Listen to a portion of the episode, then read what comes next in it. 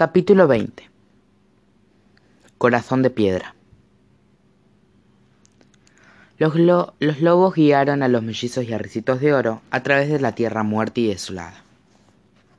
Caminaron por kilómetros y kilómetros por el suelo rocoso, sin detenerse jamás.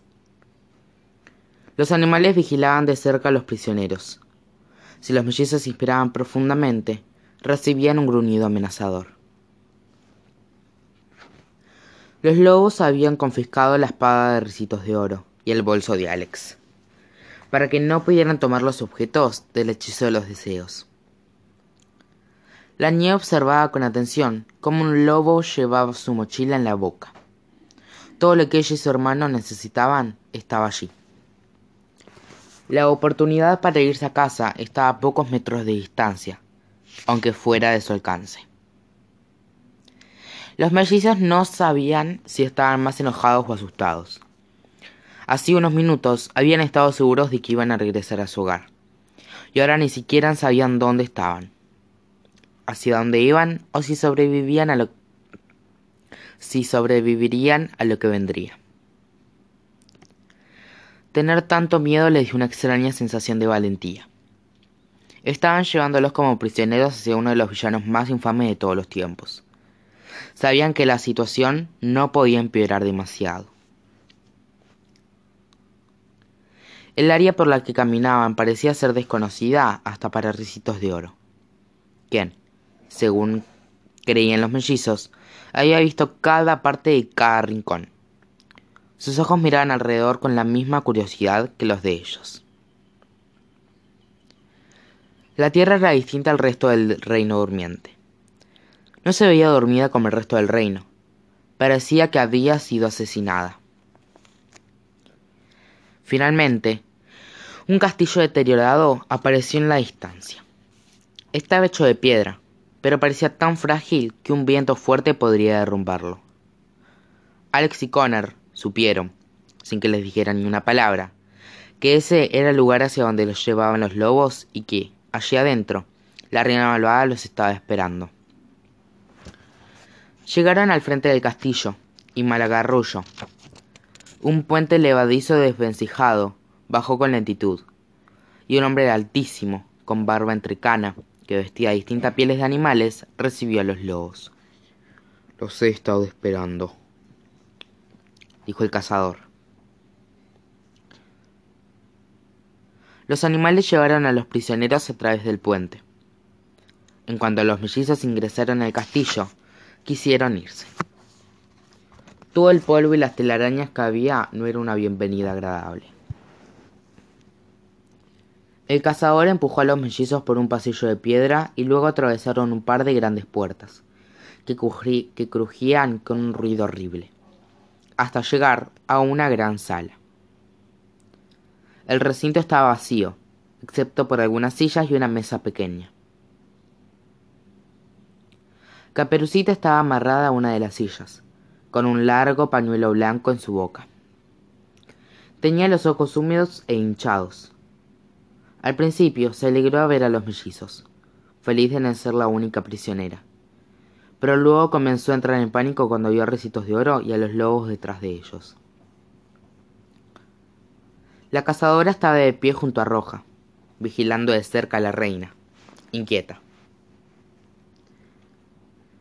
En el centro de la sala, mirando dos espejos altos, uno dorado y uno negro, había una mujer encapuchada. Estaba muy quieta y silenciosa. Siéntenlos, ordenó la mujer, todavía dándole la espalda. Los mellizos sabían sin una duda que era la reina malvada. Podían sentirlo. Jamás habían estado tan tensos. El cazador y la cazadora obligaron a Alex, a Connor y a Recitos de Oro a sentarse en las sillas. Los ataron con cuerdas alrededor del torso, las manos y los pies. ¡Despacio! se quejó Recitos de Oro, mirando con ferocidad a la cazadora, que ajustó los nudos. ¿Nadie te dijo que no es nada amable secuestrar a los prisioneros de otras personas? Roja lanzó un grito agudo, y entre dientes, dijo algo como, esto es tan injusto. Ahora los mellizos comprendían por qué tenía un pañuelo en la boca. Le hemos traído a los mellizos y algo más, Su Majestad. Malagarra inclinó la cabeza, haciendo una reverencia despectiva y burlona. Había mucha tensión entre los dos. ¿Alguno escapó? Preguntó la reina malvada. Solo una rana gigante y una yegua. Gruñó Malagarra. Entonces, no tenemos demasiado tiempo, anunció la mujer. Pongan los objetos sobre la mesa. El cazador tomó la mochila de Alex de la boca de un lobo de la manada y la puso sobre la mesa, junto a los mellizos. La reina malvada tenía su propia colección de objetos para el hechizo de los deseos, desplegada sobre la superficie. Un mechón de cabello rubio, una porción de la canasta caperucita roja y el otro zapato de cristal. Un trato es un trato, dijo Malagarra. Te entregamos a los mellizos. Ahora danos a Caperucita. Caperucita Roja sollozó y murmuró a través del pañuelo. Algo que sonaba... ¿Por qué me está sucediendo esto? La tendrán cuando termine con los niños, dijo la reina malvada. Ahora, esperen afuera. Eso no era parte de nuestro acuerdo. Bramó Malagarra. Y su manada gruñó detrás de él. Dije que esperen afuera ordenó la reina malvada. Su voz era tan poderosa que los mellizos sintieron como los ojos se les llenaban de lágrimas de solo escucharla. Tendrán a Caperucita Roja, a Recitos de Oro y a los niños cuando yo esté, esté satisfecha. Los lobos estaban furiosos, pero dejaron la sala y esperaron fuera del castillo. Vacía el bolso, ordenó la reina malvada. El cazador hizo lo que le pidió. Sacó los objetos que los niños habían encontrado, uno por uno, y los ubicó sobre la mesa. El mechón de cabello rubio, el zapato de cristal, una parte de la canasta, la corona de piedra, el recipiente con la lágrima de helada, el uso, las joyas y el cuchillo. Necesitamos todo eso, dijo Connor, luchando contra las ataduras. De todos modos, ¿por qué necesitas el hechizo de los deseos? ¿No tienes poderes o algo así? El único poder que tengo es el de la intimidación, respondió la reina malvada. Luego, se alejó de sus espejos y miró a los mellizos. No era el monstruo sanguinario que habían esperado. Aún se veía bastante parecida al retrato en el castillo de Blancanieves, pero el cansancio y el tiempo la habían afectado. Su rostro era, era normal, pero poseía el tipo de simpleza que le daba un gran potencial de belleza, si el tiempo y las circunstancias lo hubieran permitido. Sus ojos eran oscuros y sombríos. Parecía estar vacía y fría hasta lo más profundo de su alma. La reina malvada caminó hacia la mesa y observó todos los objetos para el hechizo de los deseos. Tomó el recipiente que contenía la lágrima helada y lo miró con atención. En cuanto esta lágrima toque la mesa, el hechizo de los deseos será mío, dijo. Ver a la reina malvada cerca de los objetos que ellos se habían esforzado tanto por conseguir encendió la furia en Connor. Quería regresar a casa, no iba a permitir que ella los detuviese. Si ellos no iban a utilizar el hechizo de los deseos, entonces ella tampoco. Connor luchó contra sus ataduras con todas sus fuerzas. Fue doloroso, pero logró liberar un pie. Dio patadas fuertes lo más alto que pudo y logró que el recipiente saliera disparado de la mano de la reina malvada. ¡Atrápenlo! ordenó la mujer El cazador corrió lo más rápido que pudo, lanzándose al suelo con las manos extendidas para sujetarlo. Pero el recipiente cayó contra el polvoriento suelo de piedra a pocos centímetros de sus dedos, y se hizo trizas. La lágrima se hundió y desapareció. La reina malvada clavó la mirada en Connor. Su rostro no expresaba mucho, pero los pocos movimientos que hacían lograron que Connor entendiera a la perfección que estaba furiosa. Niño estúpido, dijo la reina. Le dio un golpe fuerte en el rostro con el dorso de la mano, haciendo que el cuerpo de Connor se estremeciera por completo. ¡Connor! gritó Alex. Estoy bien, la tranquilizó el chico levantando la cabeza con lentitud para mirarle a la reina malvada.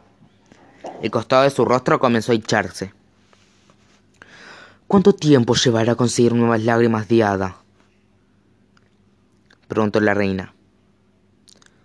Días, Su Alteza, respondió el cazador, poniéndose de pie. El hada que atrapamos solo gritó cuando intentamos recolectar sus lágrimas. No soltó ni una sola lágrima. Si mi hija se, vea, se va ahora, podría regresar antes del atardecer, dentro de dos días. No tenemos ese tiempo, se dijo a sí misma en voz baja. Se dio vuelta de inmediato para enfrentar a los espejos.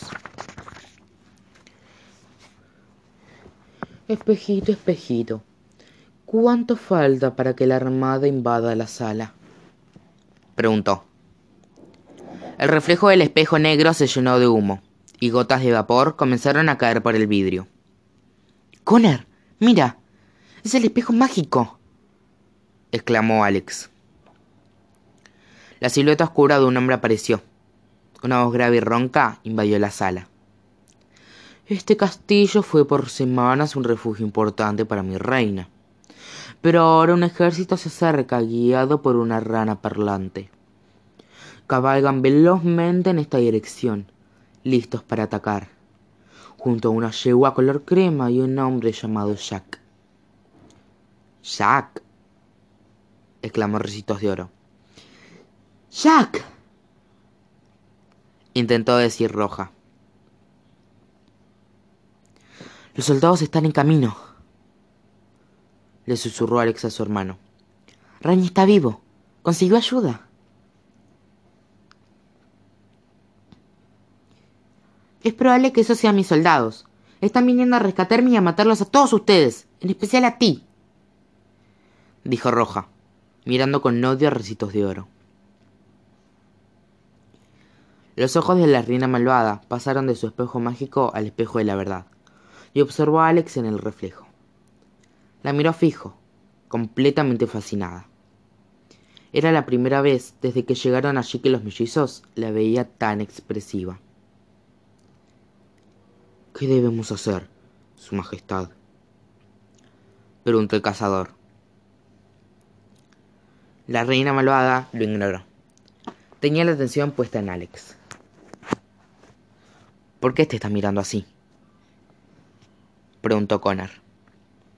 No lo sé, repuso la niña, mientras un estremecimiento le recorría la mandíbula. Todos sabían que a la reina malvada nunca le habían gustado las niñas pequeñas, y Alex temía que ella fuera la próxima víctima a la que le ofrecería una manzana envenenada. Su Alteza, ¿cuáles son sus órdenes? suplicó el cazador. Si hay soldados en camino, debemos marcharnos. No, respondió la reina malvada. Terminaré antes de que lleguen. Ahora, quiero estar a solas con los niños. Lleva el resto al calabozo. El cazador vaciló, pero luego él y la cazadora desataron los pies de Roja y de Ricitos de Oro, y las empujaron hacia la puerta. Con cuidado, abuelo, lanzó Ricitos de Oro. ¿Nos pondrán en celdas separadas? masculló Roja. No pueden hacerme compartir una celda con ella. Para eso, entréguenme a los lobos. La puerta se cerró de un golpe detrás de ellas. Los mellizos quedaron a solas con la reina malvada. Alex, susurró Connor. No quiero sonar melodramático, pero sin importar lo que pase, solo quería decirte que te quiero. Eres la mejor hermana que pude haber tenido, y estos últimos días han sido los más extraordinarios de toda mi vida. No hagas eso, Connor, dijo Alex, conteniendo las lágrimas con todas sus fuerzas. Te estás despidiendo. No lo hagas. Vamos a estar bien. Los soldados están en camino. Van a rescatarnos. No sabía cuál de las dos estaba convenciendo. Van a rescatarnos. Por desgracia, nadie puede salvarlos ahora. Se mofó la reina malvada. Entonces, ¿nos matará? Preguntó Alex. La reina malvada permaneció en silencio. No movió ni un solo músculo. ¿Por qué nos hace esto? Preguntó Connor. ¿Por qué es tan mala? Ah, respondió la malvada. La eterna pregunta. ¿Qué hace que uno sea como es? Déjenme preguntarles esto, niños. ¿Qué hace que ustedes no sean malos? Los mellizos no entendían la pregunta. Estaban seguros de que quería engañarlos, pero le respondieron con orgullo y honestidad. Nos criaron bien, dijo Alex. Tuvimos dos padres maravillosos que nos enseñaron a ser buenas personas, y queremos que las cosas buenas les pasen a aquellos de buen corazón. Entonces, ¿su entorno los influenció para que fueran buenas personas? Eso es adorable, dijo la reina malvada. ¿Dijiste que tuvieran dos padres? ¿Qué les sucedió? Sintieron náuseas cuando les preguntó sobre algo tan importante para ellos. Nuestro papá murió, dijo Connor. Y no es asunto suyo. ¿Era él una buena persona? ¿Tenía un buen corazón? Preguntó la reina malvada. El mejor, respondió Connor. Ya veo. Entonces se equivocó, ¿verdad? Porque ¿Cómo es posible que una buena persona haya sufrido semejante tragedia? Debía haberles enseñado una mentira. ¿A dónde quiere llegar, señora? preguntó Connor. Yo también tuve padres unas vez. Me enseñaron una mentira parecida, dijo la reina. Los mellizos intercambiaron miradas luego de oír esto, y la reina vio la sorpresa en, sus ojos impactante, ¿verdad? Saber que alguien como yo ha tenido padres, ha tenido una vida y ha amado una vez. Continuó, perdida en sus, en sus pensamientos. Entonces, si tuvo padres decentes, ¿quién arruinó el corazón? Preguntó Connor. ¿O simplemente nació para ser miserable? La reina malvada clavó la vista en el suelo. Al igual que ustedes dos, a mí también me influenció el entorno para ser lo que soy hoy. Le dio la espalda a los mellizos y miró a los espejos de nuevo. Les contaré una historia, niños, una historia que rara vez ha sido contada. Dudo que existe una historia que no conozcamos, lanzó Alex. No conocen esta, les aseguró la reina. Es la mía. Alex y Connor se miraron nerviosos. ¿Querían escuchar esa historia? Había una vez una hechicera, comentó la reina malvada. Era diferente a todas las brujas y las hadas que habían existido antes que ella. Vivía sin pensar en las consecuencias, guiada solo por el deseo y nada más que el deseo. Conseguía todo lo que quería, sin importarle cómo o a quién lastimaba al hacerlo. Muchos, años antes de que yo naciera, la hechicera decidió que quería tener el mundo. Y lo obtuvo, reino por reino. No había tanto que conquistar en ese entonces, sobre todo después de que lanzó la maldición del sueño que afectó al reino de la Bella Durmiente. Muy tarde, una noche de invierno, dos aldeanos escucharon golpes en su puerta y encontraron una joven doncella temblando de frío. Estaba embarazada y cansada de correr. Acababa de escapar de algo, o de alguien. Pero los aldeanos no hicieron preguntas, porque ella comenzó a parir ahí mismo. La joven murió durante el parto.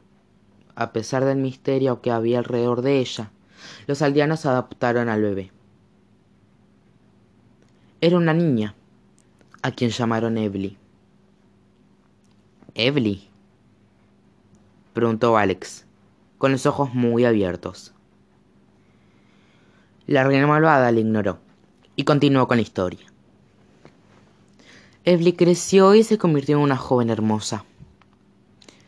Era amable y de buen corazón, y todos en la aldea la amaban, especialmente un muchacho de su misma edad, llamado Mira. Era un poeta y solía recitarle poemas todo el día a orillas del río, del lago que estaba muy cerca de la aldea. Evelyn intentaba impresionarlo con sus propios poemas, aunque nunca fueron muy buenos. Todos los días le decía, Mira, mira, junto al lago, mi corazón es tu esclavo. Se reían juntos y se abrazaban hasta el atardecer. Todos los días. Se enamoraron profundamente y se comprometieron. Sin embargo, en la víspera de la boda de Ebly, la hechicera vino a buscarla, diciendo que ella y su madre biológica le pertenecían. La hechicera mató a los padres adoptivos de Ebly y se la llevó lejos, hacia el noroeste, a este mismo castillo. Ebly se convirtió en uno de los tantos esclavos que le pertenecían a la hechicera. Tenía planes para su nueva adquisición. La joven se casaría con el príncipe Nieves, el futuro rey del reino del norte, y la hechicera controlaría el reino a través de ella. Pero se resistió. Por supuesto. Su corazón ya le pertenecía a otro hombre. Mira buscó a Evelyn durante años y después de un tiempo la encontró. Se escribían cartas y las intercambiaban a través de los barrotes de la celda de Evelyn. Finalmente, la hechicera descubrió la correspondencia, pero era inteligente. Sabía que si mataba a Mira, Evely estaría desconsolada y ya no le sería útil. Por eso, en cambio, lo encerró dentro de un espejo mágico por toda la eternidad. Evely tenía el corazón roto. Finalizó la reina malvada. Tú eres Evely, exclamó Alex. ¿El hombre en el espejo mágico era tu prometido? preguntó Connor. Sí, respondió la reina. Me convertí en Evely, la reina malvada del reino del norte. Suena bien, ¿verdad? Las personas suelen ser creativas cuando condenan a otros. Entonces, así fue como te volviste reina, añadió Alex. No exactamente, respondió la reina malvada. En cuanto Mira fue encerrado dentro del espejo, me negué a continuar con el plan de la hechicera. Pretendía seguirle la corriente, ganándome su confianza y convirtiéndome en su protegida. Tenía una habitación llena de pociones aquí, en el castillo. Todos los días pasaba varias horas allí dentro, inmersa en, la en las sustancias, aprendiendo todo sobre ellas. Inventé una poción tan fuerte y mortal que, después de echar tres gotas sobre el suelo que estaba fuera de la ventana de mi celda, todos los árboles y las flores de kilómetros a la redonda murieron. Estaba segura de que podría acabar con la hechicera y lo hizo. El veneno la debilitó, hasta convertirla en un humano enfermo. Huyó del castillo y murió en alguna parte del bosque, incapaz de cuidar de sí misma y sin magia. Liberé a sus esclavos del castillo, incluyendo al hombre que luego sería mi cazador. Sin embargo, la única persona a la que no pude liberar fue a Mira. Estaba atrapado en el espejo, y no había manera de sacarlo de allí. Viajé por todos los reinos durante años, pidiéndole ayuda a cada bruja y hada con la que me crucé, pero nadie sabía cómo liberarlo. La maldición era muy poderosa. Ver al hombre que amaba todos los días a través de un reflejo, incapaz de tocarlo, de besarlo o de abrazarlo, era intolerable. Estaba más que descorazonada. El dolor era tan profundo que apenas podía respirar. Estaba segura de que con el tiempo mi corazón dejaría de latir si no hacía algo al respecto. Encontré una vieja bruja llamada, llamada Agatha en las profundidades del bosque de los enanos. Le supliqué que me ayudara. Ella, como todos los otros a los que acudí, tampoco podía hacer nada con el espejo pero me ayudó como sufrimiento. Me quitó el corazón del pecho y lo convirtió en, piedra. En piedra. Continuó la reina malvada. ¡Qué asco! murmuró Connor. Se acercó un taburete que se encontraba cerca de sus espejos. Sobre él había una piedra que parecía un corazón humano. Alex soltó un grito ahogado cuando se dio cuenta de lo que era. Solo cuando toco la piedra siento sufrimiento, dolor o cualquier otra emoción, confesó la, confesó la reina malvada. Tomó la piedra y la sujetó fuerte con la mano. El reflejo de la reina malvada en el espejo de la verdad cambió mientras la sostenía. En su lugar, vieron el reflejo de Ebli, la joven y hermosa doncella que la reina malvada había sido alguna vez. Apoyó la piedra de nuevo sobre el taburete y su reflejo volvió a mostrar a la mujer encapuchada y fría en la que se había convertido. Entonces, ¿de verdad no tienes corazón? dijo Alex. ¿Por qué te convertiste en reina? preguntó Connor. Creí que convertirme en reina y tener el poder de un monarca me daría la autoridad que necesitaba para encontrar la forma de liberar a Mira. Respondió la reina malvada. El príncipe Nieve se convirtió en rey y se había casado hacía poco. Pronto anunciaron que su esposa estaba esperando a su primer hijo. Decidí atacar antes de que el heredero naciera. Le di al rey una poción de amor y él se enamoró de mí. Eso fue fácil, pero liberarme de su esposa embarazada era la parte difícil. envenené sus agujas de tejer y esperé que se pinchara. Una noche fría, mientras tejía una manta para su futuro hijo. Entró en trabajo de parto y se pinchó con una de las agujas por la sorpresa. Murió, pero sus damas de compañía lograron salvar al bebé, y así nació Blancanieves. Unos meses más tarde, me casé con el rey, y él murió un tiempo después de la boda. Podía continuar mi búsqueda para liberar a Mira. Su mente, su memoria y su apariencia comenzaron a desaparecer. Comenzó a hablar en rima, como lo hacía con sus poemas cuando era más joven. Podía ver cosas que sucedían en el mundo a miles de kilómetros de distancia, pero era incapaz de recordar su propio nombre. Ya no era una persona. Se había convertido tan solo en un reflejo. De no haber transformado mi corazón en piedra, ver al hombre que amaba con todo mi ser olvidar lentamente quién era yo. Sin lugar a dudas, me habría matado. Estaba envejeciendo, y Mira apenas me reconocía ya. Le ordené a cada esteticista del reino que viniera al palacio y me sometí a todos los tratamientos de belleza posibles para mantener la poca juventud que me quedaba. Rápidamente se filtró información sobre mis nuevas actividades, y el reino me criticó, diciendo que yo era una egocéntrica obsesionada con la belleza. A medida que envejecía, Blancanieves también lo hacía. Se volvía más y más hermosa cada día. Deseaba encontrar una compañía maternal en mí, pero no podía brindarle eso. Solía escabullirse en mi habitación y ver cómo me sometía a los tratamientos de embellecimiento durante horas. Un día, entré en mi habitación mientras yo no estaba y descubrí a Mira en el espejo. Se veía muy parecida a mí a su edad, y Mira creyó que era yo. Durante meses, de lo único que hablaba era de Blancanieves. Mi reina es una hermosa doncella, pero Blancanieves es de todas las más bella. Decía.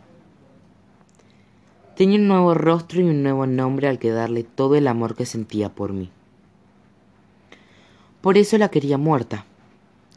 Le ordené a mi, a mi cazador que la llevara al bosque y la matara. Escapó, pero intenté una y mil veces matarla yo misma. Estaba convencida de que Mira regresaría a mí una vez que ella estuviera muerta, pero era demasiado tarde. Mira ya no existía se desvaneció y se convirtió en lo que hoy es en día. He pasado toda mi vida intentando recuperar algo que me quitaran, que me quitaron hace muchísimos años. Siempre seré conocida como la reina vanidosa que intentó matar a la pobre, inocente e indefensiva princesa Blancanieves. Y nada más. Dijo la reina malvada.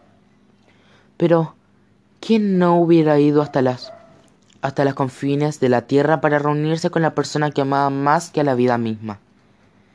¿Quién no se hubiera arrancado su propio corazón por detener ese tipo de sufrimiento? Alex no podía detener las lágrimas que caían por sus mejillas. Hubo tantos momentos después de la pérdida de su papá en que deseó que todo su olor desapareciera, que ella habría convertido su corazón en piedra de haber tenido opción. No podía evitar verse a sí misma reflejada en la reina malvada, y eso era perturbador. He hecho muchas cosas terribles, pero del mismo modo también he padecido muchas otras, les contó la reina malvada. Así que, en lo que a mí respecta, el mundo y yo estamos a mano. Pero no fue tu culpa, exclamó Alex. No estabas pensando con claridad. Si hubieras tenido tu corazón, no le habrías hecho cosas horribles a esas personas. Aún eres Evely. Piensa qué diferente te verían las personas si supieran esto, dijo Connor. El mundo siempre elegirá la conveniencia sobre la realidad, replicó la reina malvada. Es más fácil odiarme, culparme y tenerme como que comprender. Nadie quiere la verdad. Quieren entretenimiento.